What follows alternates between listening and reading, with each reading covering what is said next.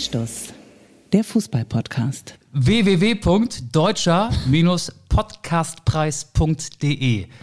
Darum, und zwar nur darum geht es heute. Es geht um diesen Podcast. Es geht um uns. Es geht um Anstoß, kommt ran, nehmt euch einen Stuhl, setzt euch gerne dazu. Hier ist sozusagen der Suarez-Kanal für die Ohren oder auch der Podcast, der so tief in euren Ohren verankert ist, dass er längst zum Evergreen oder auch Evergiven geworden ist. Hier sind für euch eure beiden Opas, die im Baumarkt vor dem Röhrenmonitor stehen und sich die Stichsäge erklären lassen, nur dass unsere Stichsäge der Fußball ist. Mich interessiert Ah, beim? Fußball mehr Shampoos und Kaviar und weniger Bratwurst und Bier. Da bin ich einfach mal ganz ehrlich. Und meine Koks und Nutten für die Ohren ist mein Gegenüber. Hallo Michael Augustin. Da hast du mir jetzt aber schön einen mitgegeben. Ich bin dann eher so der Bratwurst-Typ. Du bist der Bratwurst-Typ, Auch ne? wenn ich äh, ewig keine Bratwurst mehr gegessen habe. Ja, moin. Ähm, Steffen Schneekloth, Präsident von Holstein Kiel, hat dieses Zitat einfach mal so rausgehauen. Ich muss ganz ehrlich sagen, das ist auch ein bisschen uneigennützig, oder? Wenn man sagt, der ist im DFL-Präsidium übrigens, ne? Der hat was zu sagen, der hat was zu melden. ich bin weniger Shampoos, weniger Kaviar, ich bin mehr Bratwurst und mehr Bier. Das ist doch genau das, was die Fußballfans in diesen Zeiten hören wollen. Ist das der Populismus? Ist das das Holstein-Kielsche Human Rights? Ich weiß es nicht. Was viel wichtiger ist, erstmal dein Name, Fabian Wittke, sitzt Ja. mir gegenüber an deinem Wohnzimmertisch, in deinem kleinen Podcaststudio, in deinem Nobelviertel. Und worauf ich nochmal zurückkommen wollte, www.deutscher-podcastpreis.de. Wir sind nominiert worden und ihr könnt und sollt bitte, bitte abstimmen für uns. Ihr klickt auf die Seite und dann auf A wie Anstoß und dann werdet ihr sehen, wir sind nicht der einzige Podcast, der nominiert worden ist und deswegen zählt jede Stimme. Ich habe ja gesagt, ähm, mein Ziel ist eigentlich mehr Stimmen zu kriegen, als Schalke 04 Punkte holen wird am Saisonende, aber die haben wir schon, weil allein ich auf all meinen Geräten, auf meinen iPads, Handys und ähm, Festnetz, Telefon, nee, aber auf den, auf den Computern schon abgestimmt habe. Deswegen setze ich mir ein neues Ziel. Wir wollen mehr Stimmen haben, als Schalke 04 am Saisonende Gegentore haben wird. Und da haben wir ja schon mal 69, die wir dann übertreffen müssen. Ich denke mal so, 100 sollten es schon sein. 100 Gegentore und 100 Stimmen. Das wäre doch ein realistisches Ziel, oder? Ja, und ich bin Ihr ehemaliger Außenminister. Ich bin Joschka Fischer und ich kämpfe auch um meine eigene Stimme im Superwahljahr 2021. Also schreiben Sie es rein, Fischer ist schuld und stimmen Sie für uns ab. Ja, das wird auf jeden Fall ganz, ganz wichtig sein, dass ihr für uns am Ball bleibt, um es mal zu sagen. Denn was ist in diesen Zeiten noch sicher? Riders ist längst Twix, Balsen ist längst Lorenz, ähm, Gottschalk ist längst Bohlen. Aber bei uns ist nach wie vor die Fanbase gefragt. Und eine Sache muss ich nochmal ganz kurz mit euch abgleichen. Hast du es auch mitbekommen, da im Suezkanal? Dieses große, große Schiff. Ja.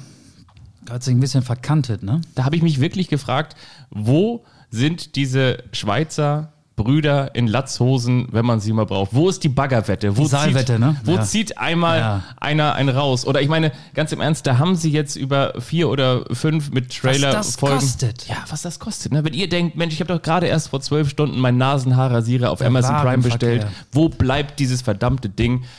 Er steckt im Suezkanal fest. Oder natürlich auch Olli Schulz und Finn Kliman. Was haben die uns da gezeigt, dass die jedes Boot auf Vordermann bringen können? Wo sind sie mal, wenn man sie braucht, oder? Wann holen sie diesen Karren, den Kahn, ah, wann holen sie den Kahn endlich dann mal wieder aus dem Dreck? Und was wird mit dem Kapitän? Was wird mit dem Kapitän, ja? Darf der nochmal äh, weiter aufs Schiff oder ist der jetzt bis an sein Lebensende gesperrt?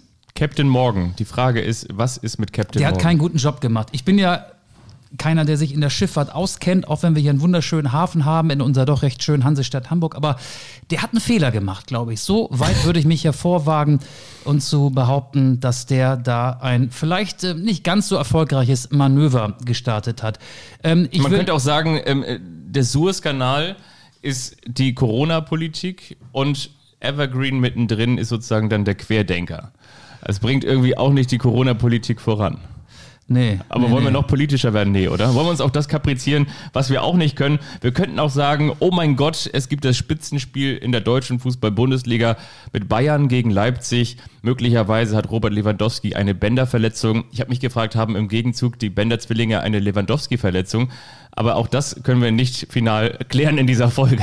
Die hören ja bald auf, machen ja am Saisonende Schluss, ne? Die beiden. Ja, wir reden natürlich auch über die Nationalmannschaft. Da Natürlich. gibt es ja noch das WM-Qualifikationsspiel gegen Nordmazedonien. Wir analysieren die Spiele gegen Island und Rumänien. Zumindest so ein bisschen. Und ich weiß übrigens, das haben meine tiefgründigen Recherchen vor dieser Folge, die wir an einem Montagabend aufzeichnen, ergeben, was die Nationalspieler gerade machen. Sie bereiten sich ja auf das nächste WM-Qualifikationsspiel am Mittwoch in Duisburg gegen Nordmazedonien vor. Sie haben sich wieder ihre Overalls angezogen, haben die Tapeziertische ausgebreitet, haben ihre Trikots auf die Tapeziertische gelegt und sie sprühen und pinseln. Und weißt du, was sie raufschreiben gerade? Nee. A, N, S, T, U, S, S, Anstoß R. 2, 0, 2, 1. Anstoß 2021. Zähl mal nach, sind genau elf Buchstaben. Ja, und damit werden sie gegen Nord ähm, Mazedonien auflaufen. Macadamia, wie man natürlich in der Nusssprache sagt, dann auflaufen.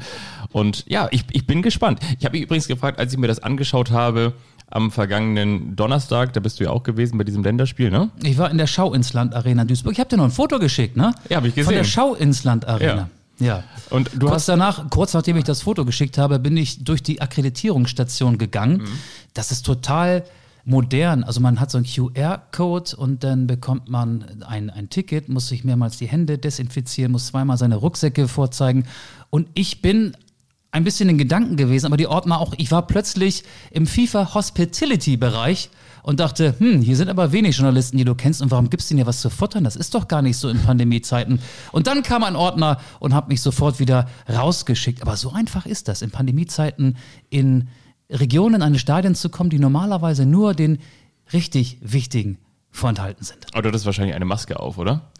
Die hatte ich auch auf, natürlich. Musstest du die eigentlich auch während des Reportierens tragen oder hattet ihr so einen sogenannten Spuckschutz? Ähm, ja, da gab es so Plexiglasscheiben Ja, links okay. und rechts Ja. neben uns und das musste ich nicht machen. Ich habe das Spiel ohne Maske reportiert und das ist auch echt ein Vorteil. Sonst ist es ein bisschen anstrengend. Der Tweetsrichter hat viele Sachen aufgezeigt, auch dazu kommen wir später noch. Äh, Einen Tweet habe ich selbst losgelassen, der es immerhin zu zwei Likes geschafft hat. Oh, erzähl. Bahnbrechend. Ich habe geschrieben, guter Auftakt, Son. Gegen Island, ja. Oder? Doch. Ja, ähm, das, das war, wollen wir jetzt eher sportlich werden? Ähm, Ist mega. Hast du noch, auch noch mehr Randgeschichten? Ich kann mir vorstellen, du hast jetzt nicht im Kabinentrakt den eisblauen Husky-Augen der Isländer ähm, ja, sozusagen ent, entgegengeschaut oder sie erblickt. Und wahrscheinlich war es genauso wenig so bei den deutschen Fußballern, weil du im, in dieser äh, Coaching, hätte ich fast gesagt, in der Media Mixed Zone, da dieses Wort fehlte mir, ja gar nicht ähm, Ja, rein man, durftest. man, man ne? kann eigentlich nicht, nicht weiter von der Ja. Nationalmannschaft entfernt sein, als äh, ich es war. Die Pressekonferenzen sind virtuell. Äh, da habe ich mich auch nicht eingeloggt. Das darf pro ähm, Verlag, pro Unternehmen, pro Sender äh, eine Person machen. Ähm, ich war in einem Hotel in Köln. Mhm. Das Spiel war in Duisburg. Die Nationalmannschaft war in Düsseldorf. Also daran erkennt man schon, wie weit wir voneinander entfernt waren. Ich habe das Spiel in Duisburg live im Stadion gesehen. Ich war also im selben Stadion wie auch die deutschen und isländischen Nationalspieler. Und weißt du, oder hast du gewusst, dass Jan Hofer an Let's Dance teilnimmt? Jan Ja. Hofer, der ehemalige Mr. Tagesschau. Ja. Ich, ich, ich habe vor allen Dingen auch gehört, dass Jan Hofer jetzt ein eigenes Newsformat bei RTL bekommt. Und da habe ich mich eigentlich auch gefragt in der vergangenen Woche, wann entschuldigt sich Angela Merkel eigentlich dafür? Aber der wird jetzt richtig fest zu RTL wechseln. Ist das wirklich so? Ja, ist wirklich das so. wundert mich Ja. gar nicht, weil der saß im selben Hotel am Frühstückstisch neben mir Mit mit Dieter Bohlen. Nee, nicht mit Dieter Bohlen, aber offenbar mit ganz vielen. Das, man, man kennt ja so diese. Ich, ich guck Let's Dance nicht. Guckst Ja. du dir das an? Nee, überhaupt nicht. Ich auch nicht, aber, aber man, man kann ja schon erkennen, ob jemand sportlich ist und ähm, Tänzer sind ja nun mal sportlich. Saß Die der Kai Ebel auch mit die, am die Tisch? haben, Kai Hebel war nicht dabei. Nein, aber der tanzt da auch mit. Ach so, Ist auch kein Witz. Ja, aber der wohnt doch in Köln. Der muss ja nicht dann Ja, im stimmt. Hotel Ja, ja, untergebracht ja. werden, oder? Also Jan Hofer verorte ich in Hamburg, Ja. irgendwo, zumindest in Norddeutschland. Und Ja. ja. Äh, ja, und auch einige Prominente, die ich jetzt nicht kannte, weil ich es nicht gucke, aber es waren irgendwie, es war so eine ganz euphorisch quietschige Stimmung da morgens am Frühstück. Und äh, da habe ich zum ersten Mal erfahren, äh, weil man ja auch, ob man es will oder nicht, Gesprächsfetzen äh, aufnimmt und auch die ähm, Hotelangestellten haben mir dann immer viel Glück gewünscht für die Folge abends. Ich weiß gar nicht, wird das jeden Abend ausgestrahlt oder nur am Wochenende? Ich, ich frage jetzt mal ganz ehrlich, ich, ich, ich weiß es wirklich nicht. Ich weiß es auch wirklich ganz ehrlich nicht. Ich glaube aber, dass es früher immer am Freitag ausgestrahlt wurde. Das ist mir so hängen geblieben. Da möchte ich aber nicht meine Hand für ins Feuer legen. Aber- ich glaube aber, Sonnabend war ja belegt mit Thomas Gottschalk, Ach so, ja. der ja wiederum Dieter Bohlen vertreten hat. Ja, das habe ich auch mitbekommen. Aber die haben sich wohl irgendwie da dann zum Training getroffen und Ja, offenbar Hofer, ist ja. da demnächst wieder eine Show und die Leute, die im Hotel gearbeitet haben oder im Restaurantbereich des Hotels, haben ihnen auch viel Glück gewünscht. Und da habe ich gedacht, krass, der macht bei Let's Dance mit und jetzt erzählst du mir noch, dass der sogar fest zu RTL wechselt. Auch eine neue Information. Wir kommen zwar weg vom Fußball, aber ist doch schön, dass ich auch noch was lerne. Absolut. Und ihr da draußen auch. Möglicherweise ist Jan Hofer ja auch diese Waldorfschulen Idee von Let's Dance, also dass der quasi die Nachrichten der Tagesschau tanzen kann inzwischen. Und wenn du ganz genau hinguckst, dann kannst du nämlich erkennen, was eigentlich gerade am Tag Phase war. Und so bringt Jan Hofer auf eine spielerische Art und Weise, auf eine tanzende Art und Weise, der, dem, den RTL, dem, dem RTL-Publikum auch noch ein bisschen Nachrichten-Content bei. Wenn wir jetzt schon hier so ein bisschen in den äh, Trash-TV-Bereich ähm, abwandern, Guck ich nicht. Dann, dann kann ich ja noch mal so ein paar Geschichten von meiner Reise erzählen. Die haben nichts mit Fußball zu tun. Wir werden auch noch auf das Spiel gucken gleich. Ist dir das schon mal passiert? Ich bin mit dem Auto nach Köln gefahren, muss ich dazu sagen. Es war nicht mein Auto, es war ein Dienstwagen.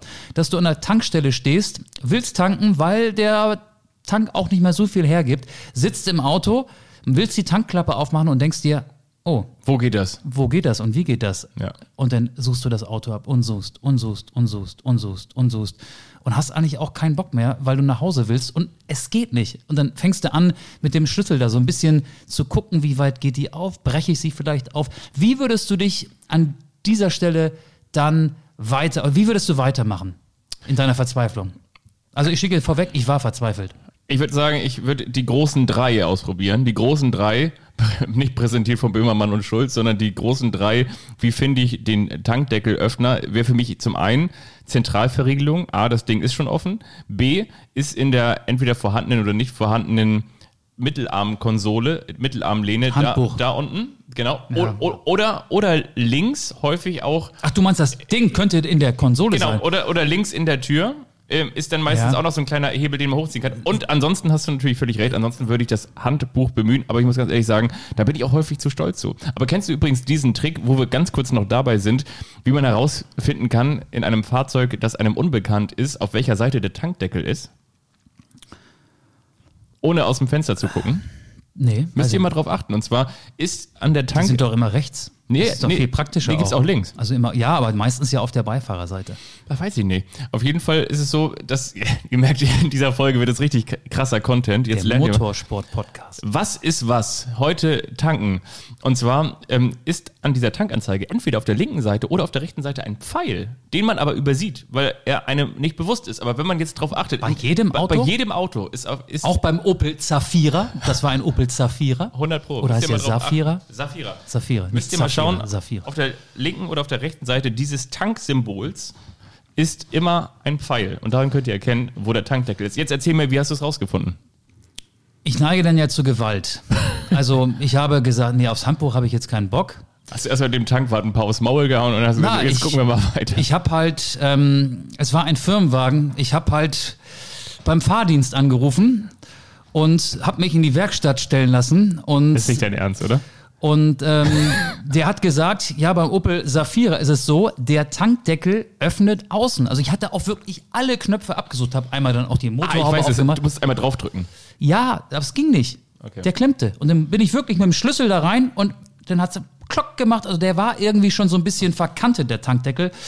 Ähm, also ich war auf der richtigen Fährte, aber habe darauf verzichtet, so die komplette Gewaltkeule anzuwenden und hab's dann so ein bisschen gemacht. Ein bisschen Gewalt war im Spiel und dann ging es auch, dann lief es. Und dann bin ich, da möchte ich dich fragen, weil du ja auch aus der PR-Branche ursprünglich kommst, du hast ja äh, jahrelang in, PR der, in, in der. PR-Branche gearbeitet. Was hältst du, ich bin dann auf der Autobahn, das war glaube ich in Fechter, da wo Rasta Fechter, da wo die Basketballer, die heute ihren Trainer entlassen haben, Thomas Pech, Bob Marley, ah, was, was für ein Pech. Ja. Ähm, der, da bin ich ähm, gefahren, also auf der Autobahn Fechter, ich war im Landkreis Fechter und fuhr ein Auto vor mir.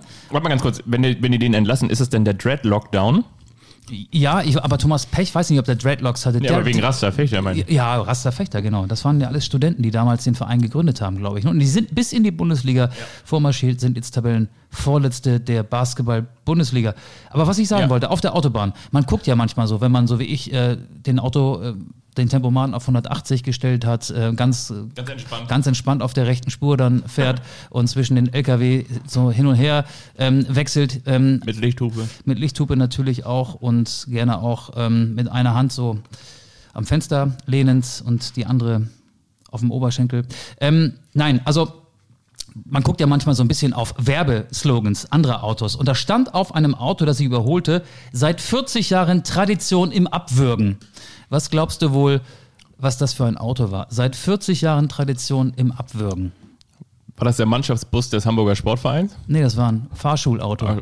Seit 40 Jahren Tradition im Abwürgen. Oh, ganz witzig eigentlich, oder?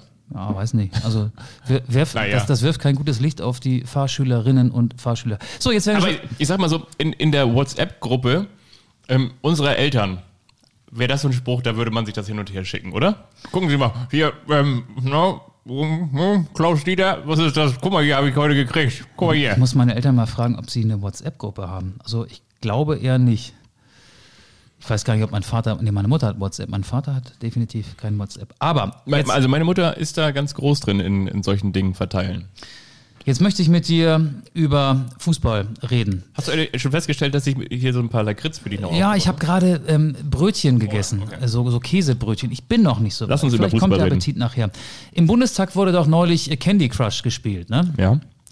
Und ich glaube, das hätte Manuel Neuer auch spielen können. Die Zeit wäre da gewesen beim 13-0 gegen Island. Das Spiel am Donnerstag habe ich ja live im Stadion gesehen. Die Deutschen waren so hoch überlegen und die Isländer, die ja bei der EM 2016 noch England aus dem Achtelfinale geschmissen hatten und dann erst im Viertelfinale an den Franzosen gescheitert sind und deren Fans, hu, ein Farbtupfer waren bei dieser Euro. Die können nichts mehr. Da ist nicht mehr viel. Das ist ganz, ganz biederer Fußball. Die Deutschen waren so, so, so überlegen. Und das Gleiche war auch mein Eindruck gestern, als ich mir das Spiel im Fernsehen angeguckt habe. Das 1 zu 0 ähm, in Bukarest gegen Rumänien. Da habe ich so ein bisschen gedacht, ist jetzt schon wieder Karneval? Das war doch eigentlich ein 6 zu 0, das sich als 1 zu 0 verkleidet hatte, oder? Ja, ich habe davon nicht so viel mitbekommen, außer dass ich es nachgelesen habe. Ich habe es wirklich nicht gesehen, weil ich gestern keine Zeit für- dafür fand. Oder anders gesagt, ich war an einem Ort, an dem, An dem es kein Fernsehen an dem gibt. es kein Fernsehen gibt. Aber ich habe es trotzdem nachgelesen. Du warst Ja, im Keller. es war Serge Gnabry, der rührte. Und ansonsten habe ich diese Überlegenheit auch nochmal nachgelesen. Ich habe aber auch nachgelesen, dass die Aufstellung ähm, äh, lange, lange hielt. Und auf der einen Seite auch das, was, was sie versprach, und auf der anderen Seite aber auch extrem spät gewechselt wurde. Ne? Ja, Joachim Löw hatte ja gesagt, ähm, das muss Anfang letzter Woche gewesen sein, die Zeit der Experimente sei vorbei, die Mannschaft muss sich jetzt finden. Und die WM-Qualifikationsspiele sind ja auch WM-Qualifikationsspiele und natürlich auch die letzten Testspiele, bevor er dann sein äh, EM-Kader bekannt geben muss. Und er hat tatsächlich zweimal mit der identischen Elf gespielt. Ähm, es war vor allen Dingen im zentralen Mittelfeld ein Überangebot. Goretzka, Gündogan und Kimmich gleichzeitig auf dem Platz.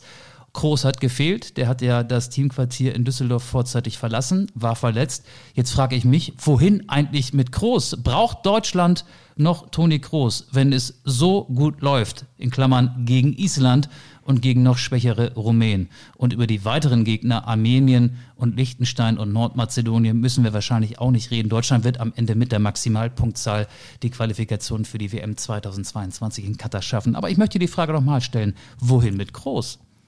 Ja, wohin mit Opa ist eine gute Frage. Der Weltmeister, der aus dem Fenster stieg, nach Madrid flog und verschwand, ist die große Frage.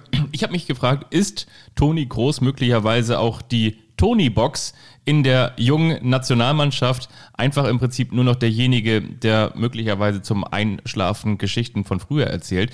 Ich glaube, um es einfach mal zu beantworten, nein, braucht man nicht. Und zwar Deshalb nicht, weil es äh, meines Erachtens ein Überangebot im Mittelfeld gibt, weil dann möglicherweise oder aller Voraussicht nach auch ein Thomas Müller noch im Mittelfeld dazustoßen wird. Ja, der ist ja eher was für eine Reihe weiter vorne. Für die, das Zentrum im Sturm oder für die rechte Seite im offensiven Mittelfeld. Aber Groß so. Aber dann wird ja trotzdem einer wieder wahrscheinlich zurückrutschen. Also jetzt, glaube ich, hat ja Havertz ganz rechts vorne gespielt. Und ähm, den kann ich mir Havertz, zum Beispiel Sané auch und sehr auf Gnabry waren vorne, genau. Werner auch nur auf der Bank, das war auch auffallend. Aber ich habe mich so gefragt, das lief ja wirklich gut. Goretzka war überragend, vor allen Dingen ähm, beim Spiel gegen Island. Das kann ich besser bewerten, weil ich live im Stadion war. Und äh, Kimmich mit seinen, der hat ja jeweils den vorletzten Pass zum 1 zu 0 und 2 zu 0 gespielt, also wirklich mit Schärfe in den Lauf des äh, Mitspielers, hat einmal gesehen, dass Sané startet und hat den Ball millimetergenau zu Leroy Sané gespielt. Vielleicht liegt das auch darin, dass die beiden schon ein paar Mal zusammen beim FC Bayern auf dem Trainingsplatz gemeinsam gestanden haben. Aber Kimmich war, finde ich, überragend. Das wäre ja ein Move, den einige sehen, weil sich keiner vorstellen kann, dass Toni Kroos, so einer der wenigen letzten Überlebenden der 2014er Weltmeistermannschaft neben Torhüter Manuel Neuer, dass der jetzt keine äh, Position mehr findet in der Startelf. Eine Überlegung ist ja, Kimmich auf rechts zu setzen, wo Lukas Klostermann, finde ich, zweimal okay, aber nicht überragend gespielt hat als Rechtsverteidiger, um damit den Platz für Kroos dann im äh, defensiven Mittelfeld freizumachen. Was hältst du von diesem Vorschlag? Würde ich deshalb nicht machen. Habe ich auch schon drüber nachgedacht. Es ist ja ein gern genommenes Modell, wenn ähm, hoch veranlagte Mittelfeldspieler ich vergleiche da jetzt vielleicht mal Toni Groß, der sicherlich noch einen feineren Fuß hat, aber so mit der Generation Thorsten Frings. Damals war Thorsten Frings auch derjenige, der erst ein bisschen aus der Achterposition kam, dann immer defensiver wurde, gerade in einer Zeit, in der er dann immer langsamer wurde aber dann eben auf der 6 trotzdem A noch das Spielverständnis hatte, um das Spiel zu gestalten und B aber vor allen Dingen auch diese Aggressivität hatte, um sich auch nicht zu schade zu sein, um mal einen abzugrätschen. Und ich glaube, das ist in meinen Augen Toni Kroos nicht. Also er ist nicht dieser klassische Sechser-Zerstörer-Typ. Nee, er ist ein Achter eigentlich, ne? Der er ist ein Achter, aber er unwahrscheinliche Ruhe am Ball hat, auch in genau, Drucksituationen keine Hektik aufkommen lässt, den du immer anspielen kannst, egal wie sehr gerade er im Bedrängnis ist. Aber er ist keiner, äh, der jetzt den Gegner umholzt, was man ja sowieso nicht tun sollte, weil man das ja mit Auge, mit, mit Timing löst. Aber genau, der ist halt nicht. Genau, genau, das stimmt. Und ich finde aber im, auf der Achterposition ist er verschenkt, weil da hätte ich dann ganz gerne lieber einen Goretzka oder lieber im Zweifel sogar dann auch ein bisschen defensiver einen Kai Havertz. Und vor allen Dingen, denke ich, ist für mich eher auf der Achterposition ein Kimmich zu Hause. Und jetzt sage ich dir auch warum. Weil ich finde, in ganz Europa gibt es maximal fünf Spieler, die eine Fähigkeit haben. Und zwar die Fähigkeit haben, den Ball mit diesen Chipbällen hinter die Kette zu spielen, hinter die letzte Kette zu spielen. Und das ist das, was Josua Kimmich par excellence kann. Das, was dem FC Bayern München übrigens auch in der Hinrunde gefehlt hat, habe ich glaube ich auch schon mal in diesem Podcast erzählt, weil mit ihm war zum Beispiel Thiago auch immer noch einer, der das sehr gut konnte. Und Josua Kimmich eben das so wunderbar beherrscht. Diese, diese Bälle einfach so aus dem Stand in die letzte oder beziehungsweise hinter die letzte Kette zu chippen. Dann, wenn der Offensivmann einläuft und genau die Abseitsposition verhindert. Und deshalb wäre für mich, um dann den letzten äh, Kommasatz noch fertig zu bekommen, und deshalb wäre für mich Joso Kimmich auf der Rechtsverteidigerposition verschenkt. Und deswegen würde ich eher mit Dreierkette spielen. Ja, ich würde Kimmich auch nicht nach rechts außen ziehen. Meistens lösen sich solche Probleme ja von alleine, wenn dann doch irgendjemand äh, nicht im Vollbesitz seiner Kräfte zur EM fährt. Es ist ja schön, auch dieses Angebot zu haben. Äh, Kimmich würde ich auch mal ins Zentrum stellen als Sechser, weil er halt in der Balleroberung gut ist, weil er eine super ähm, Spielauslösung hat und weil er auch in Abwesenheit von Groß oder auch wenn Groß da ist, der Chef ist auf dem Platz. Das ist der Spieler, der ähm, das Spiel der Nationalmannschaft so prägt. Kimmich ist für mich Weltklasse. Ja. Toni Kroos ähm, ist eher so von der Tendenz her so, als würde er sich aus der Weltklasse ein bisschen wegbewegen. Ähm, aber ähm, es, es wird schwierig und die Frage wird kommen, also spätestens dann, wenn die EM losgeht, wohin mit Toni Kroos und wenn alle fit sind. Aber nochmal, die Gegner Island und Rumänien und die, die noch, noch kommen werden, Nordmazedonien, Armenien und Liechtenstein, sind überhaupt keine Prüfsteine für die Europameisterschaft. Da geht es ja in der Vorrunde gegen Frankreich, Portugal und Ungarn. Ungarn wird auch mal stärker. Ungarn hat sich übrigens in der Relegation gegen Island durchgesetzt und Island hatte vorher in der Nations League äh, mit äh, Frankreich, nee, mit Frankreich nicht, mit England, Dänemark und Belgien zu tun und hat gegen jeden jeweils zweimal verloren. Daran sieht man auch so ein bisschen ähm, das Niveau dieses äh, Gegners. Und ja, also deswegen haben die Spiele nicht großartig Aufschluss gegeben. Deutschland hatte in beiden Spielen unfassbar viel Ballbesitz, hatte die Spiele von der ersten bis zur letzten Minute im Griff, hätte gestern wirklich 5-0, 6-0 in Bukarest gegen Rumänien gewinnen müssen. Ich glaube, gegen Island teilweise habe ich gelesen 82 Prozent oder so, ne? Oder 84 Prozent oder so. Mag Ballbesitz. sein, dass es mal Das war ein Rekord irgendwie so zwischenzeitig. zwischenzeitlich so gewesen ist. Da gab es auch noch das, das Debüt nicht von Florian Wirth, sondern Jamal Musiala. Du hast mich da mit einem kleinen Quiz in der vergangenen Woche auf diese Debüts vorbereitet. Er ist jetzt der, warte mal, jüngste Nationalspieler seit äh, Uwe Seeler. Und was ich auch spannend fand, und daran sieht man auch, wie lange Joachim Löw schon dabei ist, als Joachim Löw 2006 Jürgen Klinsmann als Bundestrainer abgelöst hat, da war Musiala drei Jahre alt. Krass. Drei Jahre. Und er ist jetzt unter Löw Nationalspieler geworden. Ja, das nochmal so als kleine Randnotiz. Nicht, dass ihr das falsch versteht, da war Jürgen Klinsmann drei Jahre alt, als er ihn abgelöst hat. ja, So ja. lange ist er schon. Wir können jetzt ja über das Making-of von Human Rights reden. Sehr, sehr gerne. Man hat gesehen, die Alpina-Katze, die läuft nicht nur zu Hause durch die Werbung eurer Wohnstuben, sondern die Alpina-Katze kann möglicherweise auch ihren Schwanz abmachen und auf Pinselstifte schieben, die dann von Nationalspielern handgefertigt über Trikots rollen und auf der einen Seite für ein starkes Zeichen sorgen, auf der anderen Seite aber auch für viel Spott gesorgt haben. Ja, Hashtag Marketing, Gag. Ja, natürlich. Also, Fragezeichen. also ein Gag glaube ich nicht. Also äh, ein, ein Statement gegen das Ausrichterland der WM 22. Und das war ja das erste Qualifikationsspiel am Donnerstag in Duisburg. Finde ich gut. Human Rights, ähm, ich dachte, ja, eine starke Aktion. Aber als dann dieses Video auftauchte, das natürlich ähm, sehr professionell und sehr schnittig ähm, aufbereitet wurde und wo auch das Sponsorenlogo von VW hier und da mal durchschimmerte, da haben natürlich alle so ein bisschen gedacht, sag mal, kapiert ihr es überhaupt nicht? Das ist, ähm, das ist so, ja, das, was man sich aufbaut, mit einer plumpen Bewegung wieder einreißen. Ja. Ähm, normalerweise hätte ja besser gepasst, wenn sie dann Merchandising auf die elf T-Shirts geschrieben hätten, aber Merchandising hat wie viele Buchstaben? Äh, 13, glaube ich. 13. Vermarktung E V-E-R-M-A-R-K-T-U-N-G. Elf. Vermarktung. Pass. Elf Buchstaben. Vermarktung. Vermarktung hätten sie raufschreiben sollen auf ihre T-Shirts. Das wäre passend gewesen.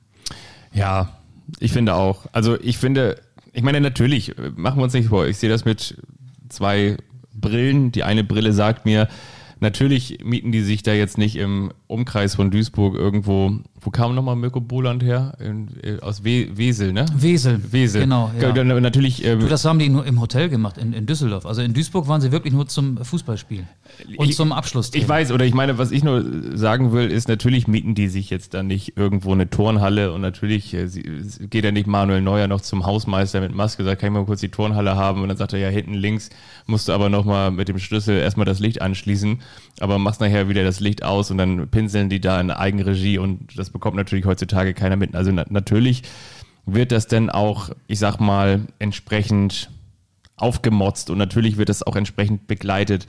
Und ich glaube auch, solange da jetzt eben nicht das VW-Logo oder eben das Adidas-Logo wieder noch groß eingeblendet worden wäre, wäre das Ding auch okay gewesen. Aber ich glaube, genau das macht es dann kaputt. Wie gesagt, wir sind in einer multimedialen Zeit und ich finde es auch nicht so schlimm, wenn man da dann vielleicht mit einem frech aufgemachten Video noch den ähm, Spielern über die Schulter schaut. Das finde ich alles gar nicht so schlimm, weil man dann Das wiederum ist doch von vorne bis hinten dann inszeniert. Und es Ja, stellt, stellt auch den, ähm, die, die Motivation, die Absicht der Mannschaft in Frage. Die Idee ist ja offenbar aus dem Kreis der Mannschaft heraus geboren. Und das muss man jetzt ja auch einfach mal in Frage stellen, wenn, wenn äh, die Social Media Abteilung des DFB ähm, vom ersten bis zum letzten Pinselstrich diese Bastelarbeiten begleitet hat. Das ist so ein bisschen so, als würdest du Weihnachten, sagen wir mal, 100 Euro für eine karikative Einrichtung spenden und würdest dann den äh, Spendenbeleg abfotografieren und sowohl bei Instagram, Twitter und Facebook hochladen, damit du dir ähm, ja deine sozialen Props abholst und dich als Wohltäter feiern kannst. So ein bisschen ist das schon vergleichbar, finde ich. Für mich ist ja auch Fußball mehr Shampoos und Kaviar und weniger Bratwurst und Bier.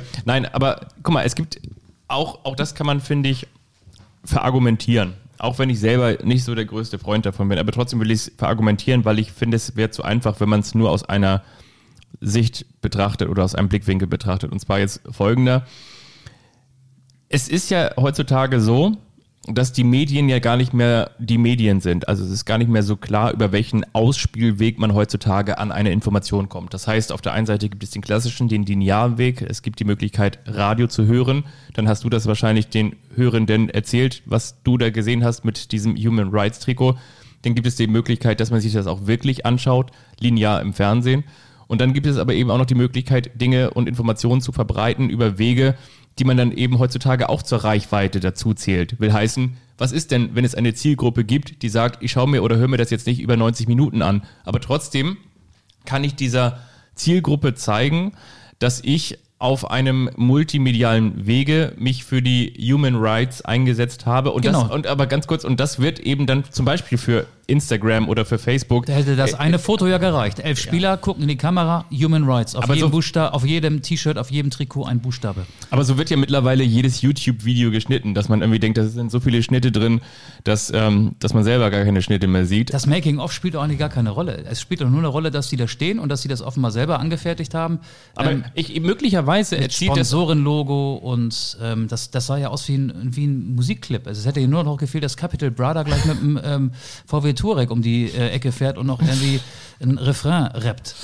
Ja, ja, das, sti- das stimmt natürlich, aber keine Ahnung was. Wenn heutzutage Fink Liemann oder so irgendwie was macht und im Hintergrund dann irgendwie noch eine Werbung von, keine Ahnung was, äh, Max Bar oder so, oder nee, gibt's ja gar nicht mehr, aber Tom, Tom Baumarkt oder so, so hinten drauf hat. Bauhaus, dann, Obi. Dann ist es natürlich auch so, dass Tim, äh, Tim Kliman, guck mal, so, so, so, so fit sind wir in der jungen Zielgruppe, dass Finn Kliman natürlich auch sein Geld damit verdient. Und letztendlich ähm, zeigt er aber auch, dass man mit dem Werkzeug dann ähm, Leute erreichen kann. Ich, ich sehe das zwiegespalten. Ich sehe es aber auch nicht nur schwarz und auch nicht nur weiß. Ich sehe es schwarz-rot-gold. Gestern gegen Rumänien hat ja die Nationalmannschaft uns oder dem RTL-Publikum eine Denksportaufgabe gestellt. Das war schon mal sehr ambitioniert, kurz vor 20.45 Uhr. RTL-Publikum, die normalerweise Mario Barth sehen, den Blaulichtreport oder die Ninja Warriors Germany. Und denen wird eine Denksportaufgabe gestellt. Die Nationalmannschaft lüftet die Trainingsjacken und dann kommen Trikots, die sie verkehrt rum angezogen haben zum Vorschein. Also die Rücknummer vorne und der Hashtag war Human Rights wieder und dann wir für 30. Und das hat, glaube ich, keiner verstanden. Da musste man erstmal die Erklärung abwarten. Die wurde dann ja kurz darauf auch äh, bei Twitter veröffentlicht. Gemeint waren die 30 Artikel der Allgemeinen Erklärung der Menschenrechte. Jede Rücknummer sollte offenbar ein Artikel sein. Das ist ganz schön ambitioniert, ne? das RTL-Publikum vor solche Denksportaufgaben zu stellen. Ich habe es aber auch nicht gerafft. Ich habe es aber auch gar nicht so wahrgenommen gestern, muss ich ganz ehrlich sagen. Und deshalb könnt ihr froh sein, denn wir sind nicht nur aufgrund der Jahreszeit und der Zeitumstellung der hellste Podcast, sondern wir sind das Brockhaus, wir sind das Lexikon für die Ohren. Der Brockhaus heißt es übrigens. Der Brockhaus und das Lexikon. Wir sind die größte Bücherwand, die man sich im Expertentalk nur vorstellen kann. Vollgerammelt mit jeder Menge Fußballexpertise, aber natürlich auch mit ganz viel Allgemeinwissen. Und deswegen würde ich gerne nochmal ähm, hier was loswerden. Www.deutscher-podcastpreis.de Das ist, das werde ich immer mal wieder einfließen Ja. lassen. Aber auch nur diese Folge. Bis zum 18. April könnt ihr, glaube ich, da noch abstimmen. Also theoretisch könnte ich das noch zwei Folgen machen. Ganz wichtig ist, dass ihr nochmal einen kleinen Post absetzt und den uns auch über Instagram mitteilt, dass ihr zum Beispiel bei eurem Bäcker steht oder wenn ihr gerade bing, bing, bing, bing, bing, wenn die Stadtbücherei auf vier Rädern in euren Ort fährt und ihr sagt, Mensch, ich muss jetzt gerade hier nochmal meinen Büchereiausweis rauskramen aus dem Portemonnaie, dass ihr denjenigen, der mit zwei Meter Abstand vor euch in der Schlange steht, auch nochmal auf dem Hinten mit eurer Gardena Gartenkreide von Obi auf, auf den Schulter tippt und sagt so, Mensch, habt ihr denn schon abge bestimmt und dann sagen die, hä, wofür denn? Naja, für www.podcast-podcastpreis.de. Wie war das? www.deutscher-podcastpreis in einem Wort.de. Anstoß. Ihr findet uns unter A wie Anstoß. Und da stimmt ihr ab. Ihr habt nur eine Stimme, aber ihr könnt natürlich auch euren Bäcker oder Schneider oder eure Tante, euren Onkel, Schwester, Cousin, Cousine fragen. Und vielleicht stimmen die auch mit ab. Wäre ja ganz schön. Zusammen sind wir stark. Und an dieser Stelle, guck mal, kann ich auch noch mal ganz kurz gucken.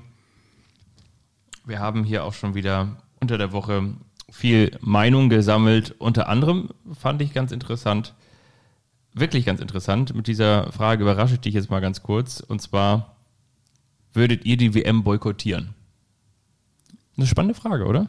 Ich, ich jetzt als, als Journalist oder als Fußballnationalspieler? Ich glaube, also ich interpretiere das jetzt erstmal so, ob wir es besser fänden, wenn Deutschland die WM boykottierte. Ich glaube auch deswegen sind ja die Human Rights äh, T-Shirts gepinselt worden, damit sich die Nationalspieler sagen können, ja, wir haben ja schon unseren Protest kundgetan, also boykottieren müssen wir, sie- müssen wir sie ja jetzt nicht mehr. Ich glaube, dass die WM niemand boykottieren wird. Die Norweger preschen da ja gerade sehr weit nach vorne. Ähm, ich als Journalist, das ist eine sehr, sehr entscheidende und spannende Frage. Ich habe sie mir auch schon gestellt. Ich habe sie aber noch nicht beantwortet, weil so eine Fußball-WM heißt ja, wenn wir das jetzt mal auf, auf unseren Job runterbrechen. Wir Ja. sind freie Mitarbeiter, dass man vier Wochen jeden Tag arbeitet und eine Pauschale, eine Tagespauschale bekommt und verdient in diesen Von vier 5000 Wochen Euro jeden Tag. mehr Geld, netto. genau. Und ein Dienstwagen mit ähm, Tankklappe, die sich nicht öffnen lässt. Und, sich automatisch und, und eine goldene Rolex, die man aber am Zoll wieder abgeben muss. Aber nein, so eine WM ist ja auch, ähm, es, es lohnt sich finanziell ja auch mehr als ein normaler Monat. Da reden wir über November 2022. Ähm, ich habe mir die Frage noch nicht so richtig gestellt und habe sie noch nicht beantwortet. Ähm, es ist ein Zwiespalt da, ja, das auf jeden Fall. Wenn keiner darüber berichten würde, dann, wenn alle, alle Journalisten auf der Welt sich solidarisch erklären würden oder alle in Deutschland, dann wäre es, glaube ich, einfach zu sagen, ja, ich gehe da mit, ich, ich fahre da nicht, ich fliege da nicht hin. Also ich schließe mich dieser Solidarwelle an. Aber ich glaube, so etwas wird es nicht geben. Wie Ja. würdest du dich entscheiden, wenn du müsstest? Erstmal muss es ja so kommen, dass ich da auch äh, von, drüber berichten darf. Wir werden ja auch entsandt und nominiert für solche Veranstaltungen. Das muss ja auch erstmal passieren. Aber ich will mich nicht rausreden. Ich bin unentschlossen. Und du? Ja, ich glaube, ich glaube, ich würde es machen. Ich würde da hinfahren.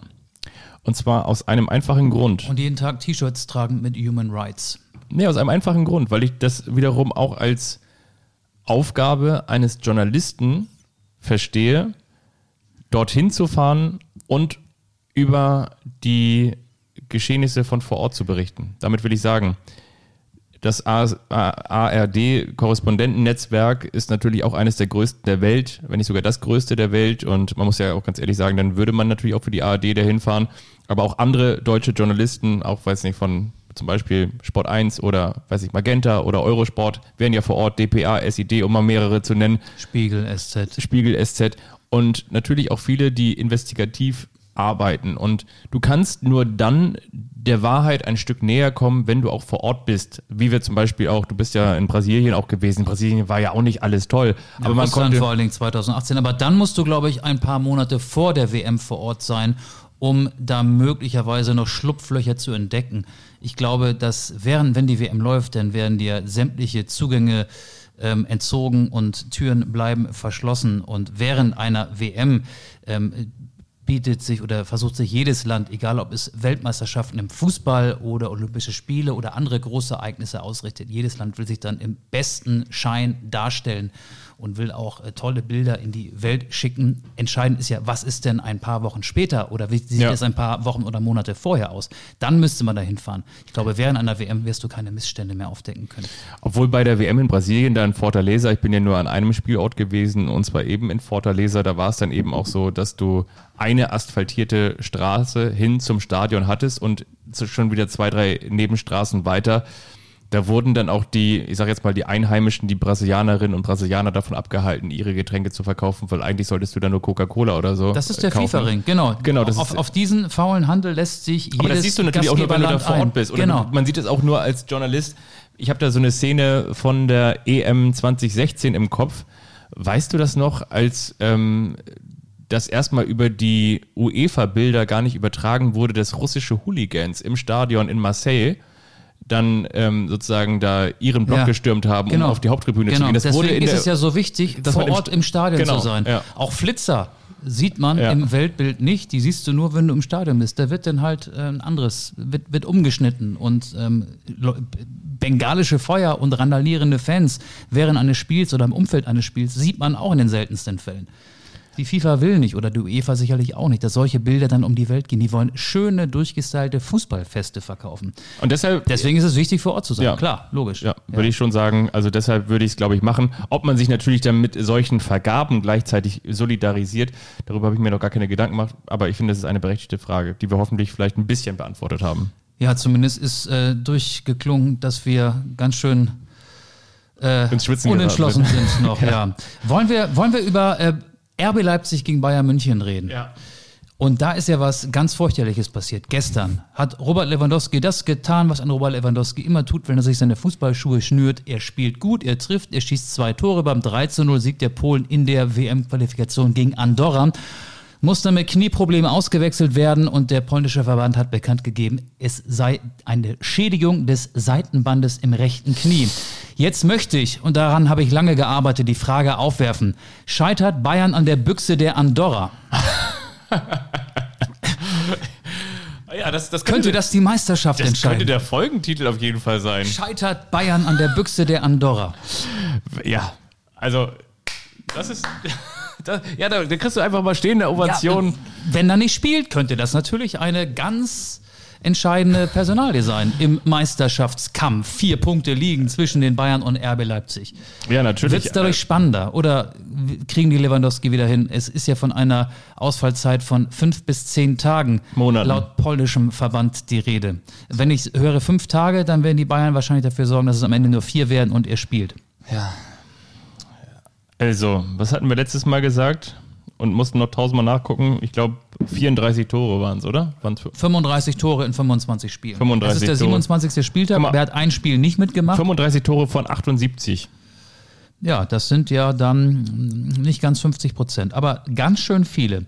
Also, Also ich, ich, ich glaube schon, also ich will nicht sagen, dass sie das denn verspielen, weil die haben natürlich mit Schuppomoting auch adäquaten Ersatz und Fiete Ab natürlich auch, der in den Startlöchern steht. Peter Ab ist äh, Ergänzungsspieler in der zweiten Mannschaft. Nein, Also also das wäre auf jeden Fall ein Faktor. Und zwar deshalb, weil Robert Lewandowski ein Faktor ist. Also wenn der jetzt ausfiele, dann bin ich mir sicher, dann haben die Bayern vor allen Dingen jetzt in der, also noch, natürlich noch mal mehr in der Champions League ein Problem.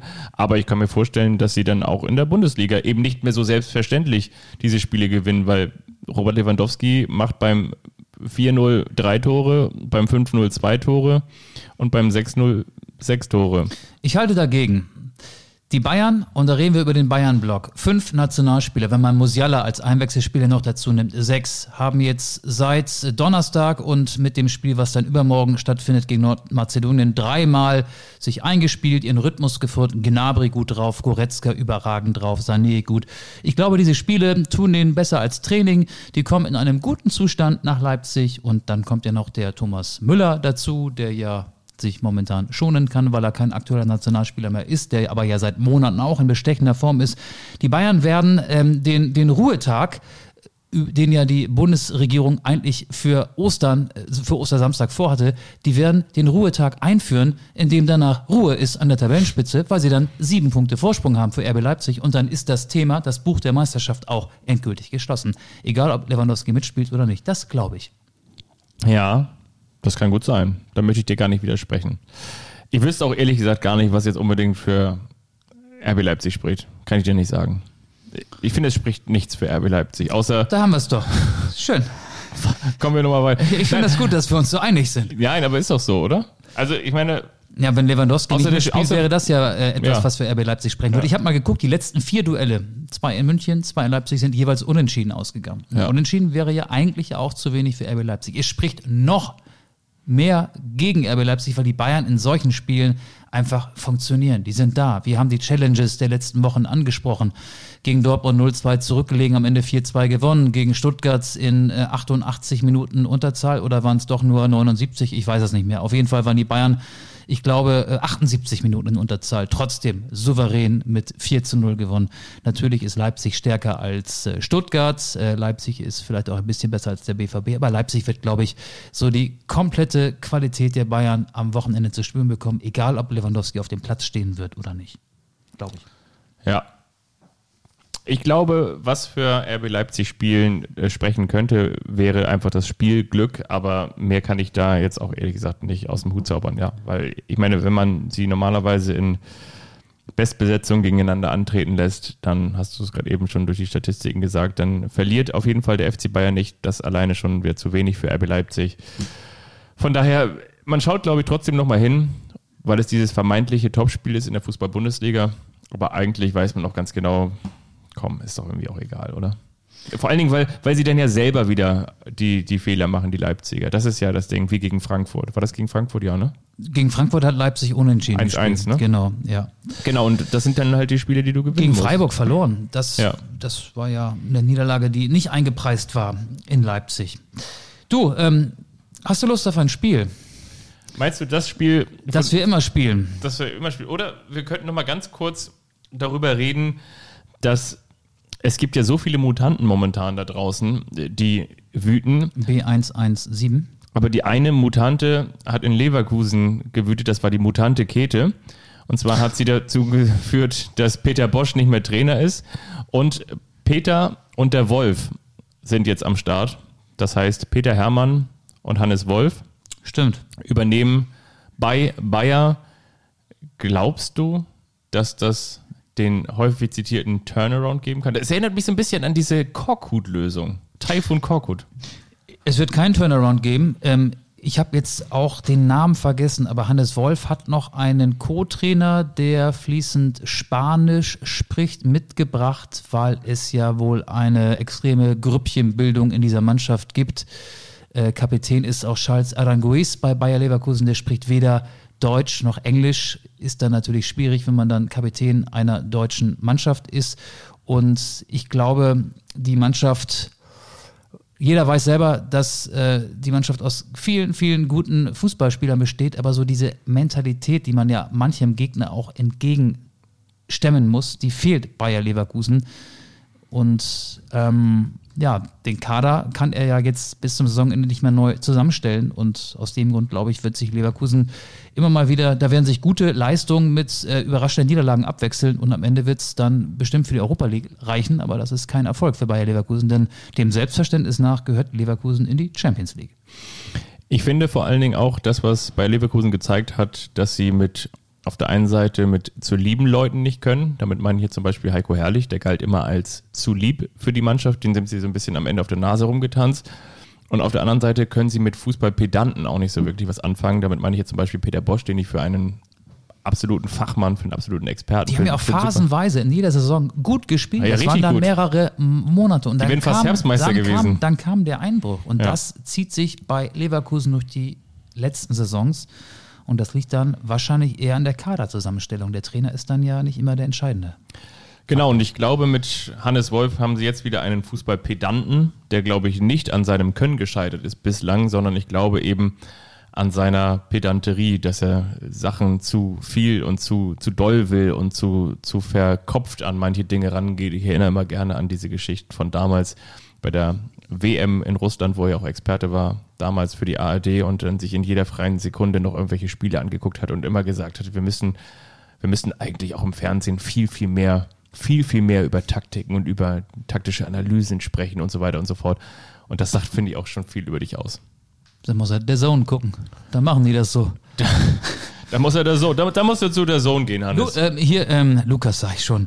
Ja. Sandro Wagner, der ja auch äh, Experte ist bei der Sohn, ist jetzt oder wird Trainer der A-Junioren in Unterhaching. Übernimmt die A-Junioren der Spielvereinigung Unterhaching. Erste Trainerstation. Ich finde, dass Sandro Wagner sehr viel Ahnung von Fußball hat. Er ist ein, äh, ein, ein belebendes Element als der Sohn-Experte.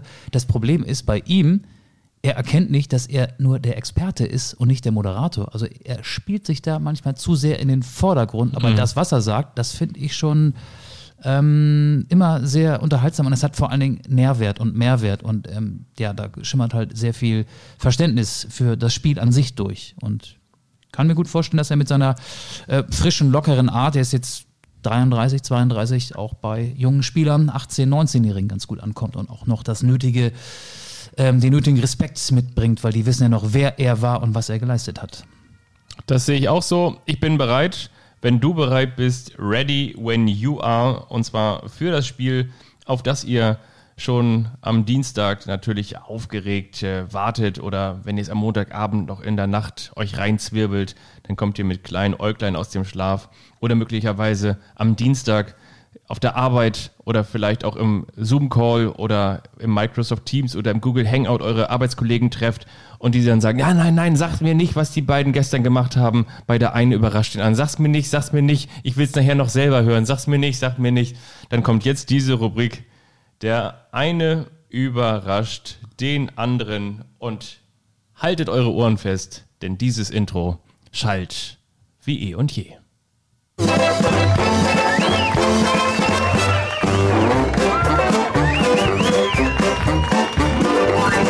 Ist der eine, der überrascht den anderen.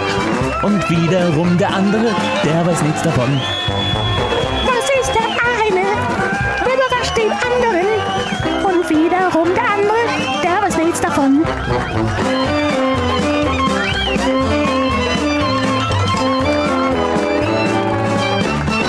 Der eine überrascht den anderen.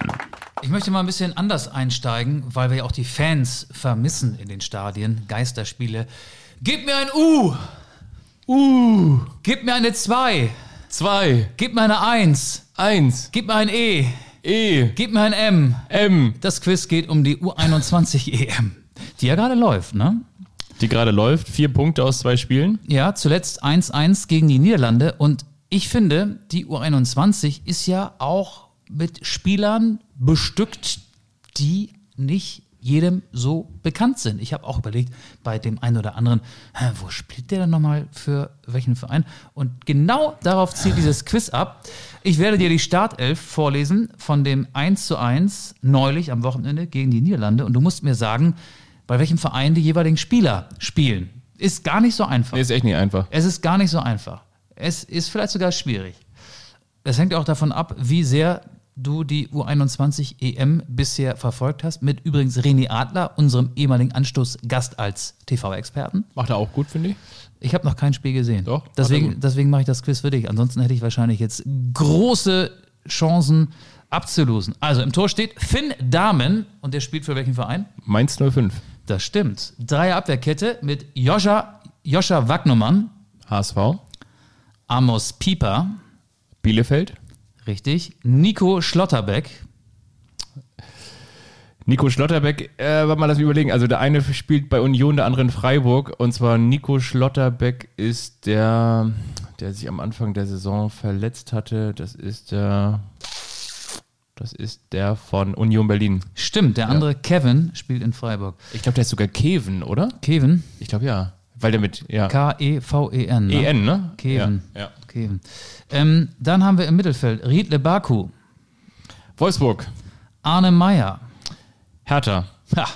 Stimmt nicht? gewesen. Ah, nee, der ist nach England gegangen, ne? Nee, Arminia Bielefeld.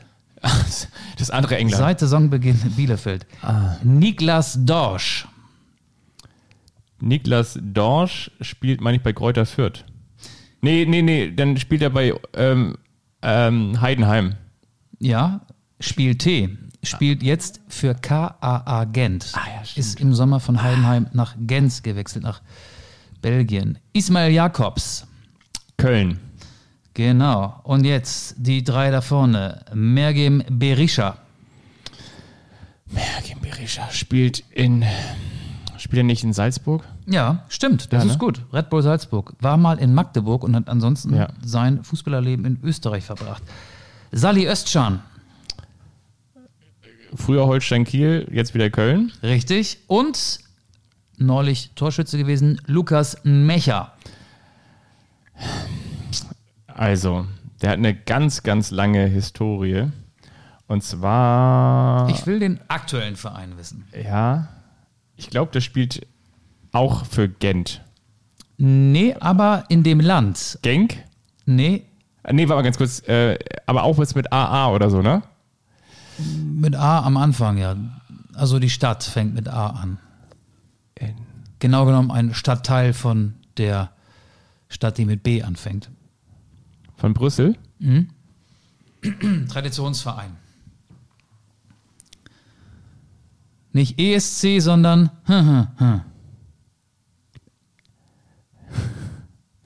ja, ich ich nicht. mag den nicht so leiden sehen. RSC Anderlecht.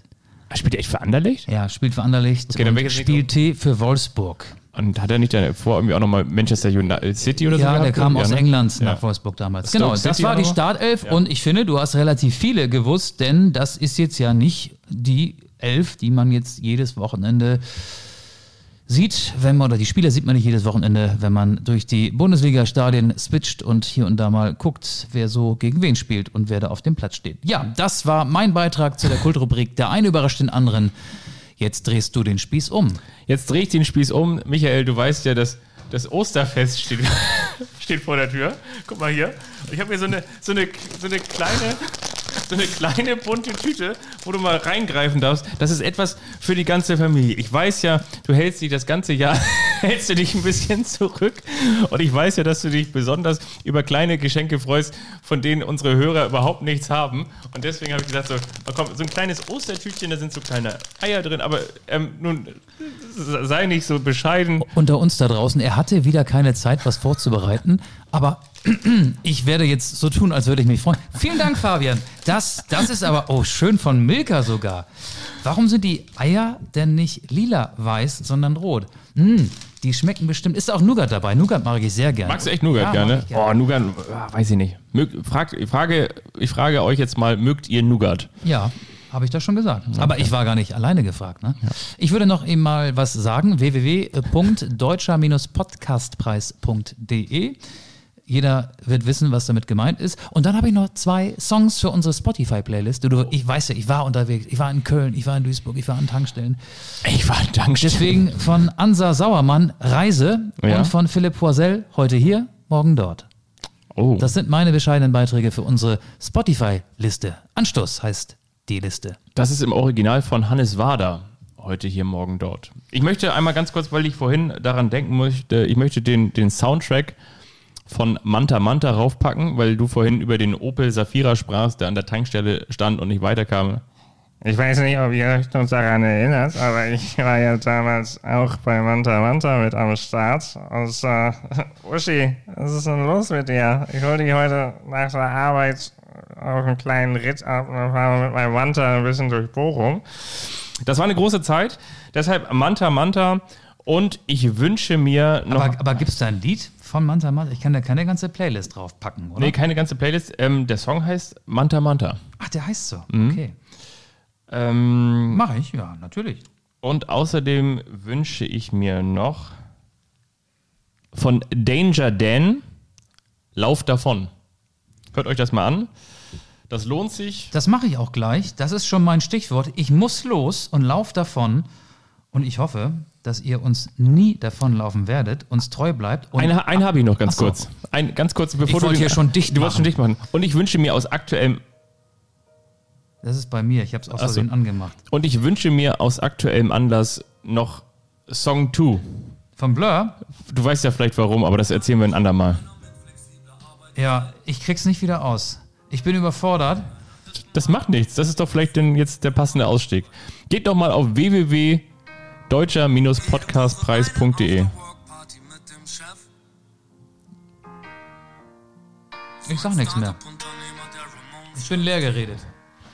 Wir wünschen euch eine schöne Woche. Wir wünschen euch vor allen Dingen schöne Ostern. Das war die allerletzte Anstoßfolge. Das habe ich jetzt nur gesagt, falls ihr diese Folge am 1. April hört. War nur ein kleiner Spaß. Und ansonsten folgt uns und gebt uns Feedback. Wir gehen auf alles ein, außer auf Kritik. Macht's gut. Tschüss. Tschüss.